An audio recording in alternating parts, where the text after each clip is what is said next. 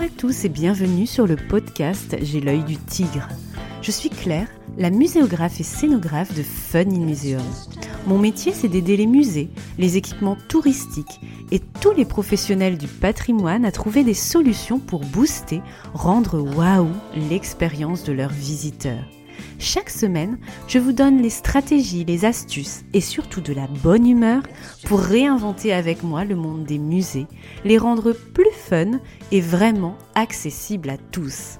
Alors mettez-vous à votre aise, installez-vous confortablement et c'est parti pour l'épisode du jour.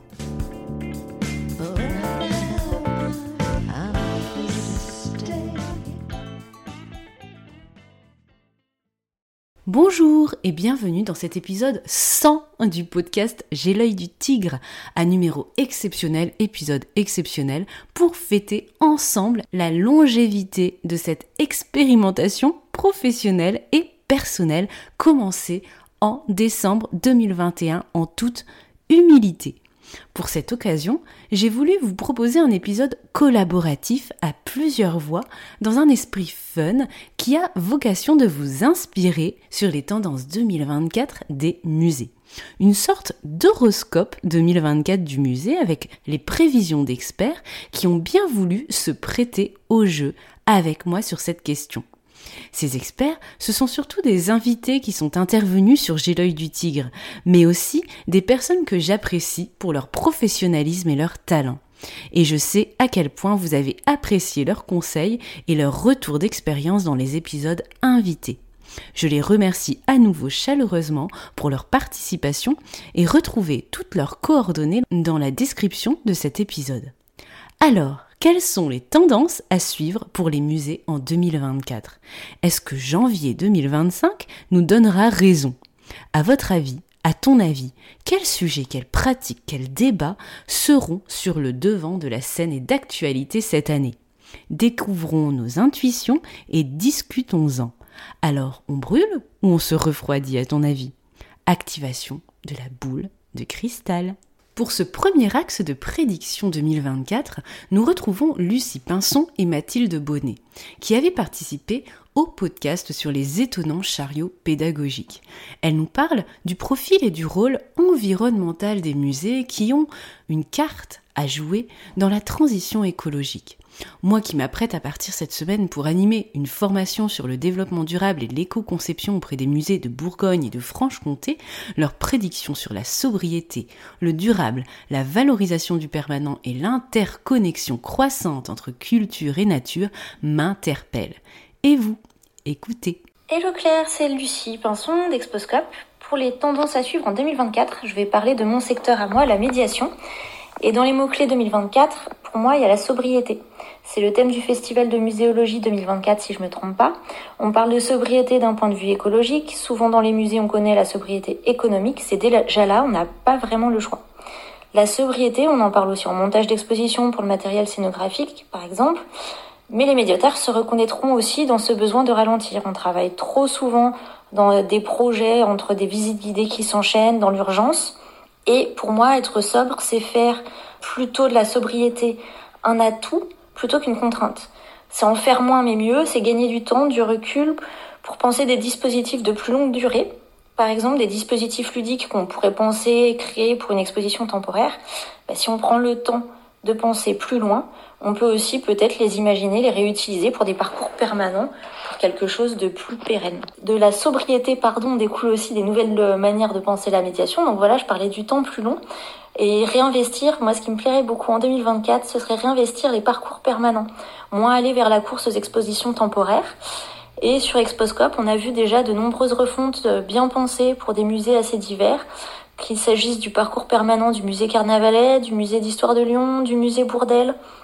D'ici quelques temps, il y aura aussi le musée des Augustins à Toulouse. Donc maintenant, à qui le tour? Et mon défi pour 2024 est si on prenait un peu plus de temps pour explorer ce qui est permanent. Hello mon œil du tigre, ou devrais-je dire mon œil de chèvre, puisque j'ai récemment appris qu'elles avaient une très bonne vue.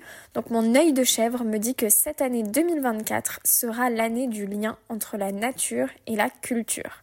Si je devais choisir un seul mot pour la tendance dans les musées et lieux culturels, ça serait interconnexion.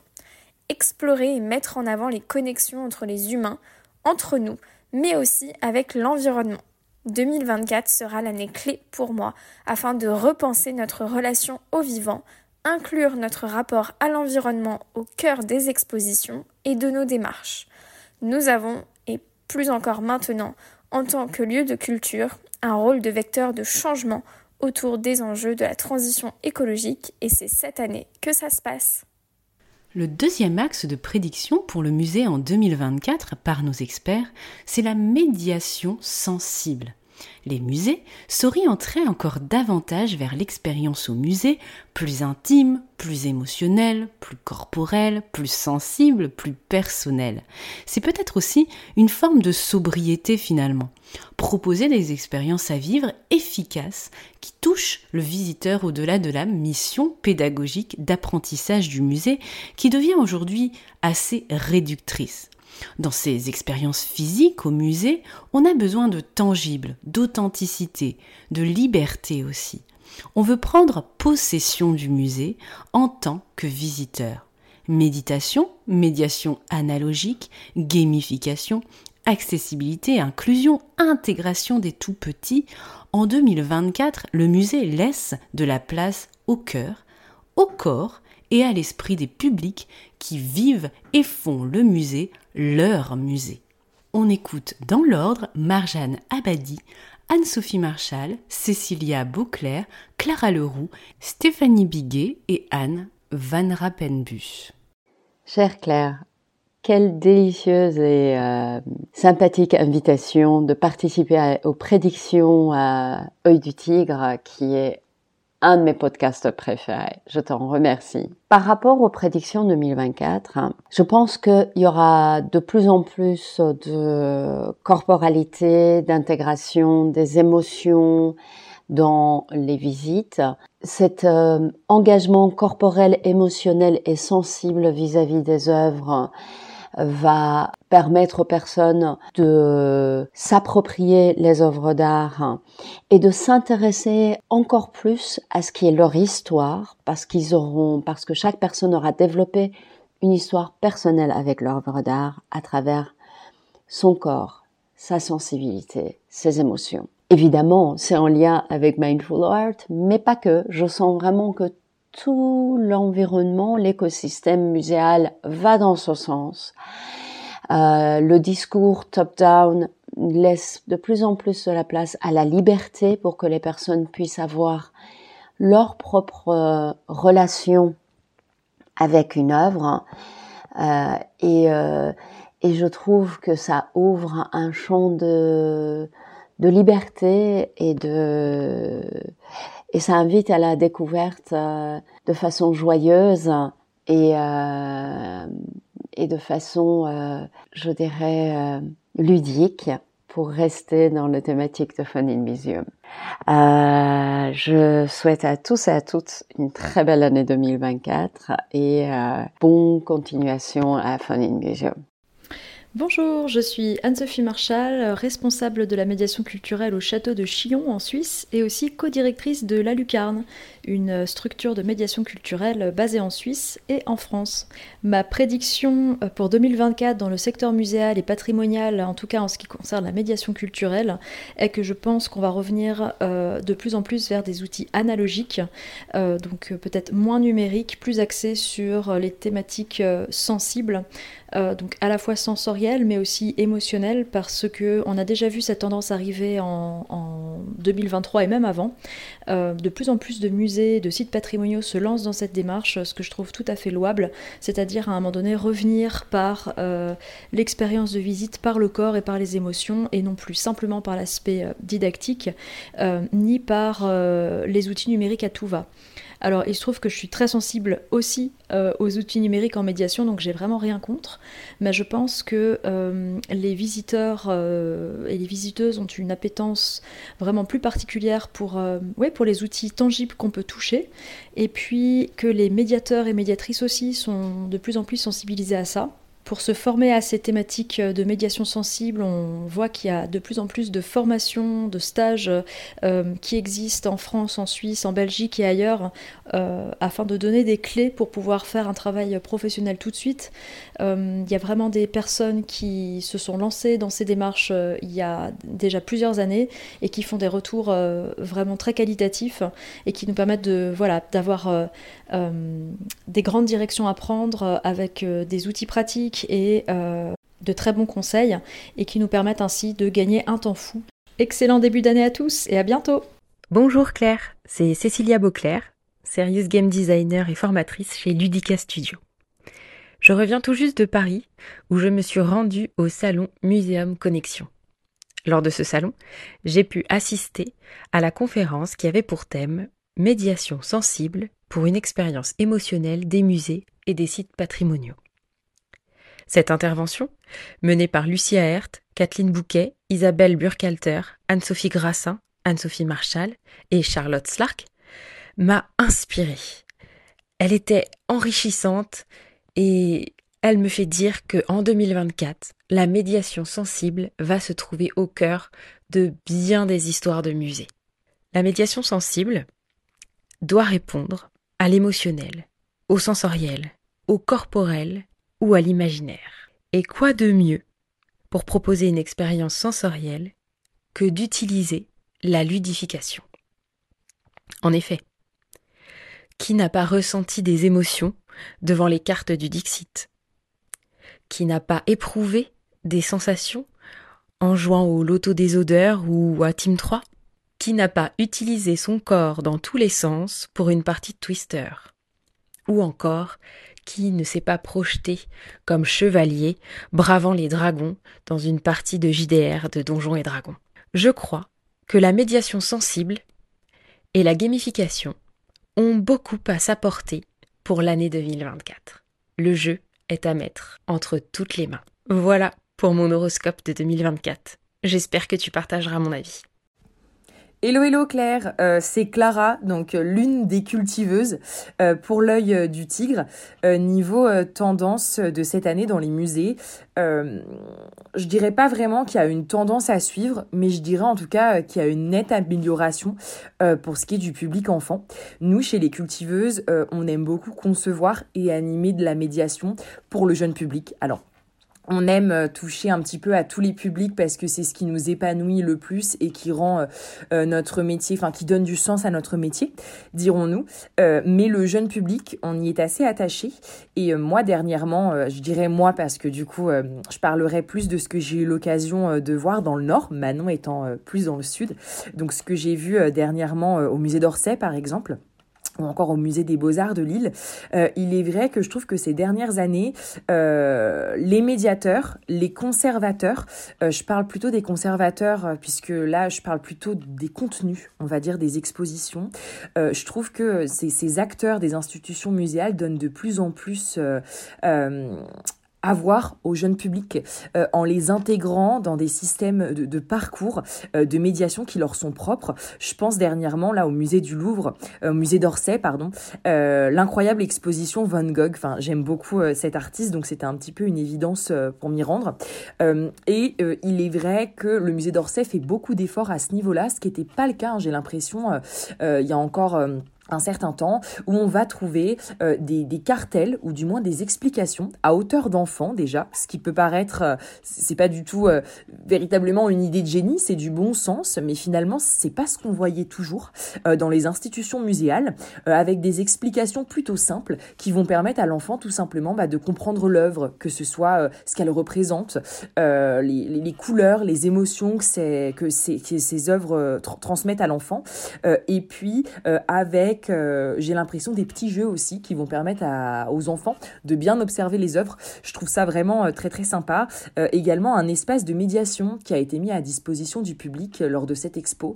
un espace très très chouette qui permet de comprendre le cercle chromatique et les couleurs complémentaires euh, utilisées par Van Gogh, euh, puis euh, également évaluer un petit peu la palette de couleurs utilisées par Van Gogh et puis la texture aussi par le biais donc d'une technologie que je ne saurais nommer hein, mais qui permet de voir la texture de la peinture utilisée par Van Gogh puisque Van Gogh n'étalait pas toujours hein, la, peinture qu'il utilisait mais laissait justement ce, ce relief sur la toile. Donc ça, c'est un espace que j'ai trouvé vraiment très très intéressant et que je recommande euh, aux médiateurs, médiatrices, au grand public également, euh, parce que euh, c'est vraiment une salle qui est dédiée à, la, compréhension comme ça de, de, son œuvre. On a donc cet effort d'accessibilité euh, de, la part, de la part des institutions muséales pour le jeune public. Je pense également récemment à l'exposition, à une exposition qui a eu au musée des Beaux-Arts de Lille. donc c'est un, le musée des Beaux-Arts de Lille a un espace hein, dédié véritablement au jeune public, ce qui n'empêche pas euh, les, euh, les, les, grands également de participer. Euh, et donc la dernière fois que je me suis rendue à Lille, il y avait dans ce fameux espace des, des, des, copies, enfin des, des facsimiles, hein, des, des reproductions d'œuvres, donc de, de, de statues. et les, les familles étaient invitées donc par binôme ou trinôme, peu importe. Euh, L'un d'entre eux se bandait les yeux, euh, l'autre le faisait progresser dans la salle, euh, et l'idée c'était de découvrir les œuvres uniquement par le toucher donc de les décrire euh, à, son, euh, à son duo, euh, d'imaginer ce qui se cache derrière, la représentation, bien comprendre les formes, le mouvement du sculpteur, mais aussi la position de, la, de la statue, puisqu'il s'agissait en fait de, de, corps féminins et, masculins particulièrement.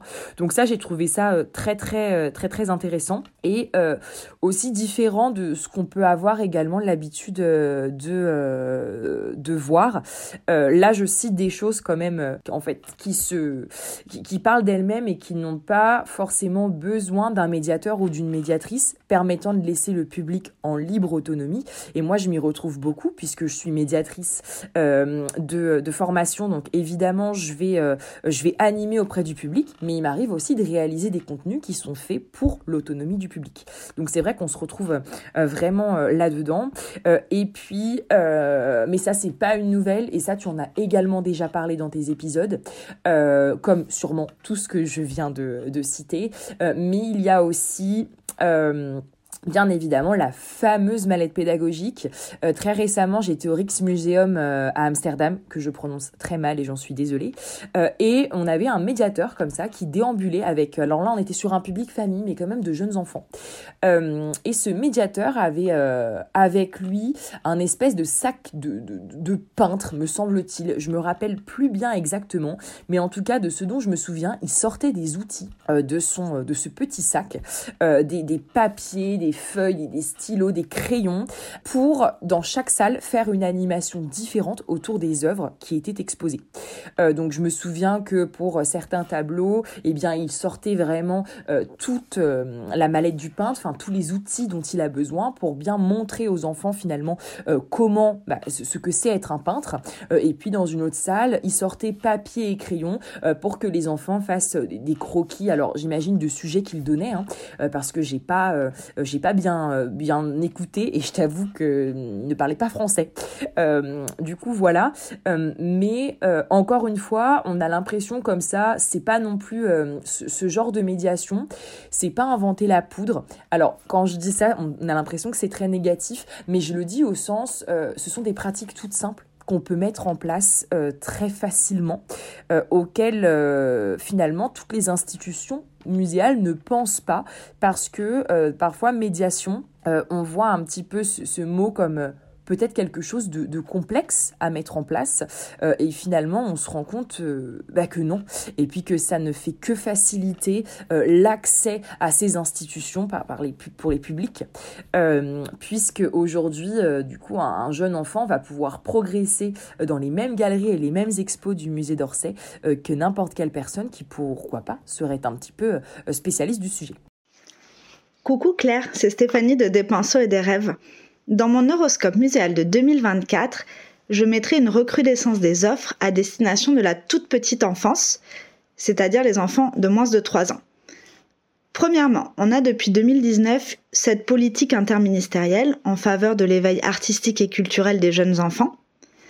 D'autre part, il y a un intérêt qui est grandissant sur le sujet, même si évidemment des actions sur le terrain existent depuis bien plus longtemps que ça. Ces dernières années, on a vu euh, se multiplier les ressources, par exemple le livre Les bébés au musée, sous la direction de Sylvie Reyna en 2022. On a aussi des podcasts, entre autres la série Les bébés au musée de Pouce, des articles, des vidéos.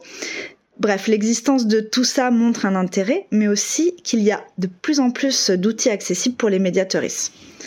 Il y a aussi des formations professionnelles à destination des équipes de musée, ce qui montre un enjeu hein, d'accueillir les bébés, mais surtout de bien les accueillir. Et on voit aussi fleurir de plus en plus d'initiatives euh, de musées autour de ce jeune public.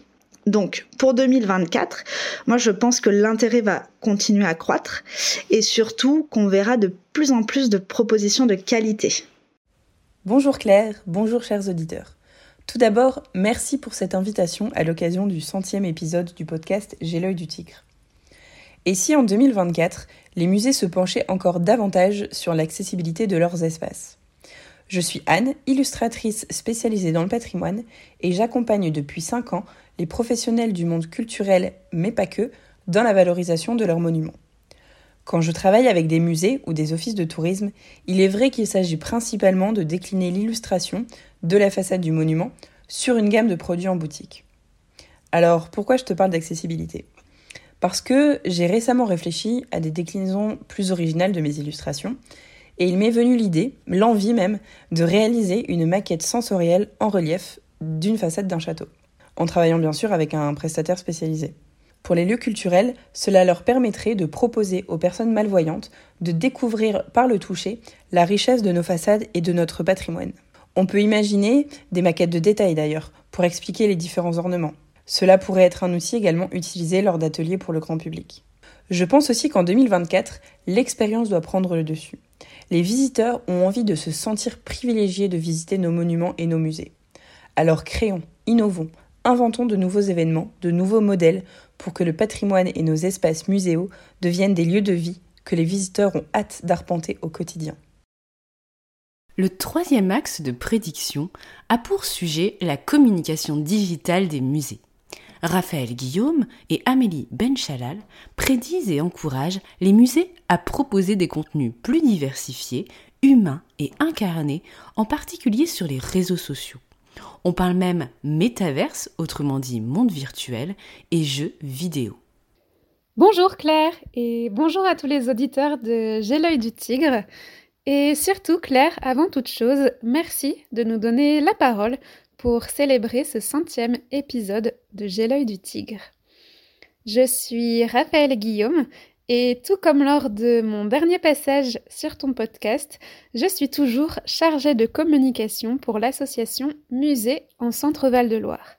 Comme son nom l'indique, euh, cette association a pour le but de valoriser les musées de la région Centre-Val de Loire. Alors, tout naturellement, pour ma prédiction musée 2024, je vais parler communication. Ma proposition n'a rien de révolutionnaire, et pourtant elle fait encore défaut dans de nombreuses institutions. De quoi est-ce que je parle? Eh bien, euh, de ce que j'appelle l'immersion humaine. En 2024, il n'y a quasiment plus aucune structure euh, qui ne dispose pas de réseaux sociaux, et tant mieux, c'est un merveilleux moyen de tisser du lien avec de futurs visiteurs et de diffuser ses collections au plus grand nombre. Et pourtant, lorsque l'on scrolle, on manque, à mon sens, encore beaucoup trop de visages humains sur Instagram, Facebook, TikTok. Alors, ce que j'aimerais pour 2024, ce sont des vidéos Une journée dans la vie d'un conservateur, des médiateurs qui nous dévoilent les secrets des œuvres, des artistes qui nous racontent leur démarche, des visiteurs qui partagent leurs ressentis. Bref, je veux entendre les voix des musées et ce qui les rend vivants. Pour illustrer mon propos, je voudrais prendre comme exemple le conte d'un de nos pays voisins, direction l'Espagne, avec le conte dédié au patrimoine espagnol que vous retrouverez sous le pseudo Patrimonio Nacional, dont les dernières publications incluent quasiment systématiquement un regard humain sur les collections. Ce regard humain permet de capter directement l'attention euh, des téléspectateurs et de démystifier euh, ces lieux muséaux qui peuvent encore être parfois euh, considérés comme des lieux élitistes. Alors les musées, challenge accepté, montrez vos visages et faites entendre votre voix. Et pour conclure, je voudrais euh, non pas euh, aborder une deuxième prédiction, mais une interrogation à laquelle 2024 répondra peut-être. Comment les institutions muséales vont investir le dernier réseau social apparu sur nos écrans, Thread? Bonjour, je suis Amélie Menchalal, consultante en communication, créatrice de contenus digitaux et formatrice, spécialisée dans le domaine de la culture et je souhaitais partager avec vous les tendances que j'entrevois pour 2024. Donc concernant les réseaux sociaux, on a déjà pu voir en 2023 une diversification des contenus et je pense qu'en 2024 cela va s'accentuer. On est passé d'une communication euh, vitrine de la collection et des expositions à la promotion d'événements et à la création de capsules de médiation. On le remarque notamment sur les comptes euh, tels que la Fondation Louis Vuitton, l'Institut du monde arabe depuis un certain temps déjà, ou encore le Louvre. Et je pense que les établissements culturels vont continuer à diversifier leur contenu et que l'on va voir éclore de plus en plus de contenus de qualité autour de la médiation, avec notamment des lives sur TikTok ou Twitch. Et avec des contenus aussi plus incarnés. Et j'espère incarner non pas seulement grâce aux influenceurs, mais aussi grâce à des médiateurs qui travaillent directement pour les établissements.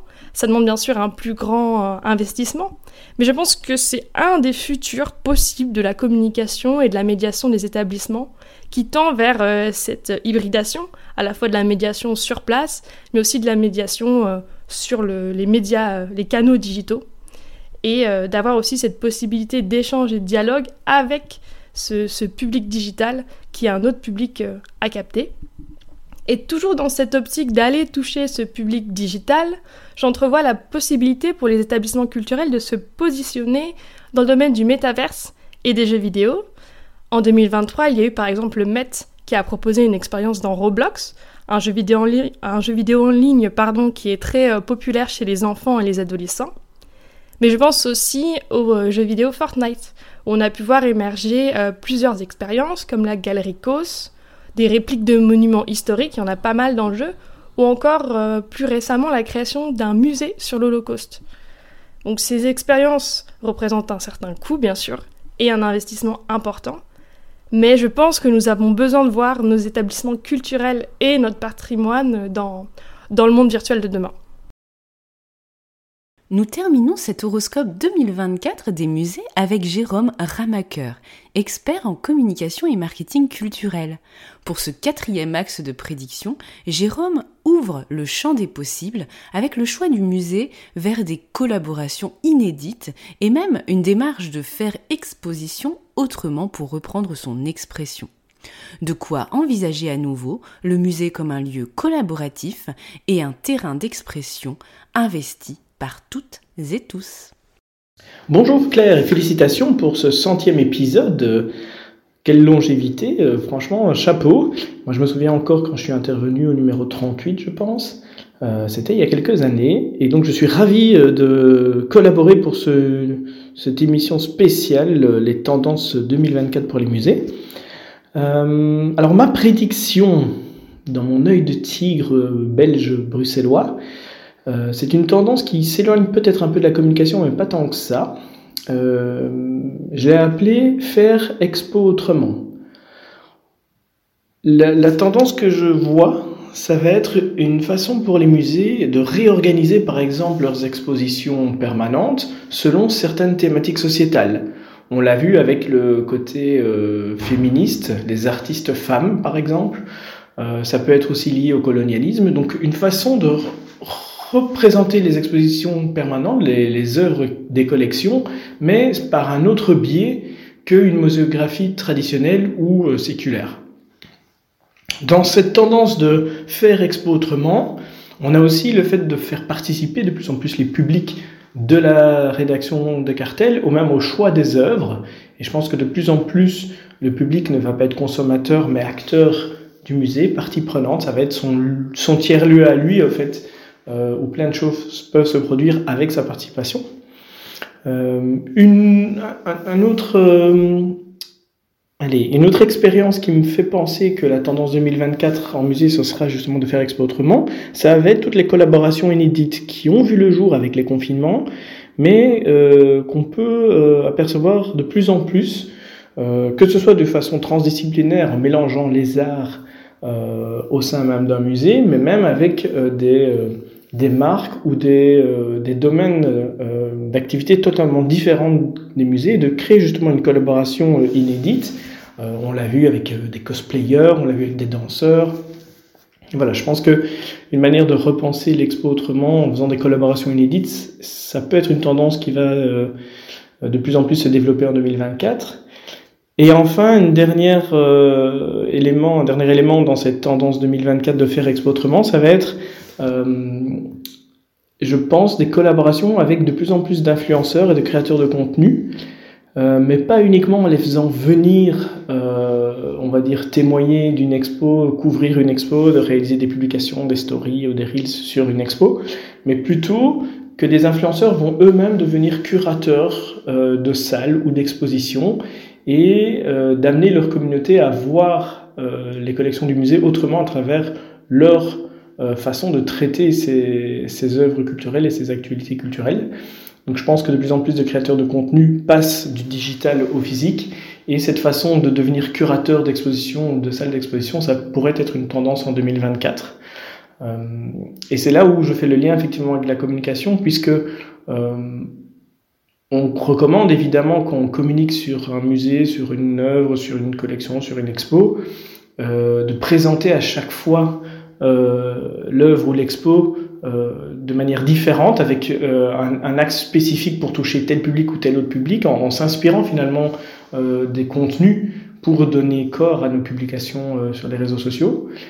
Et là, je vois plutôt que ben, on va passer de la communication à la muséographie, et donc cette tendance à euh, axer nos propos et la manière de présenter nos expos euh, à travers nos outils de communication, ça va se traduire physiquement par une nouvelle façon de présenter les expos et les collections et les œuvres dans les musées même. Donc que la communication sera euh, carrément physique et mise en scène. Voilà, j'espère ne pas avoir été trop long. Euh, je te souhaite un excellent santé unième épisode et à très bientôt. Voici le mémo donc de cet horoscope 2024 des musées. Prévision 1. Les musées seront des acteurs de la transition écologique avec une attention particulière donnée à la sobriété, au durable et au permanent. Prévision 2. Les musées vont se tourner davantage vers la médiation sensible afin de proposer des expériences plus intimes, plus émotionnelles, plus corporelles, plus sensibles, plus personnelles avec un visiteur au cœur, libre, qui médite, s'amuse et a accès au musée, y compris les tout petits. Intégration et inclusion. Prévision 3 les musées iront vers des contenus plus incarnés et humains en poursuivant leur travail sur les réseaux sociaux et sur d'autres terrains virtuels comme pourquoi pas les jeux vidéo. Prévision 4, les musées vont s'ouvrir à des collaborations inédites et ambitieuses dans le but de progresser encore vers un espace d'expression collaboratif où chacun a le droit de donner de la voix. Si j'avais une cinquième prédiction à donner de mon côté, j'ajouterais que les musées vont tendre de plus en plus vers la recherche du bien-être, à la fois pour ses visiteurs, mais aussi pour tous les gens qui y travaillent, quel que soit leur statut permanent, temporaire, salarié ou prestataire. Le prendre soin au musée fait partie intégrante du développement durable, avec des problématiques de RH, de respect de bientraitance, pour ne pas utiliser le mot valise de bienveillance. Le musée durable prend donc soin de nous et de la société. Il nous traite avec respect. C'est ce que je souhaite en tout cas pour 2024 dans notre secteur. Et c'est ce que je visualise avec les différentes actions en place, groupe de travail ou publication. Et pour vous et pour toi, quelle est ta prédiction pour les musées en 2024 On attend tes commentaires, vos commentaires sur LinkedIn et Instagram, où vous aurez entre autres l'occasion de vous exprimer sur ce sujet à l'occasion d'un concours que je vous propose pour ce J'ai du tigre, le centième, si vous écoutez cet épisode la semaine de sa sortie. Toutes les infos sont en description de l'épisode et les liens. J'espère que cet épisode collaboratif à multiples voix vous a plu. Je vous remercie encore sincèrement d'être au rendez-vous à chaque épisode de J'ai l'œil du tigre ou occasionnellement. Vos retours et votre soutien m'est toujours très précieux et très enthousiasmant et c'est votre soutien qui m'a convaincu de continuer jusqu'à ce centième épisode. Alors merci. Si vous souhaitez, si tu souhaites continuer à m'encourager, n'hésite pas à publier un avis sur ta plateforme d'écoute si cela est possible ou à me transmettre ton avis que j'aurai le plaisir de publier sur la page podcast de mon site internet. Merci à toi d'avoir suivi et de contribuer à cette aventure par tes écoutes. Merci. Belle matinée, après-midi, soirée, où que vous soyez, et longue vie à J'ai l'œil du tigre.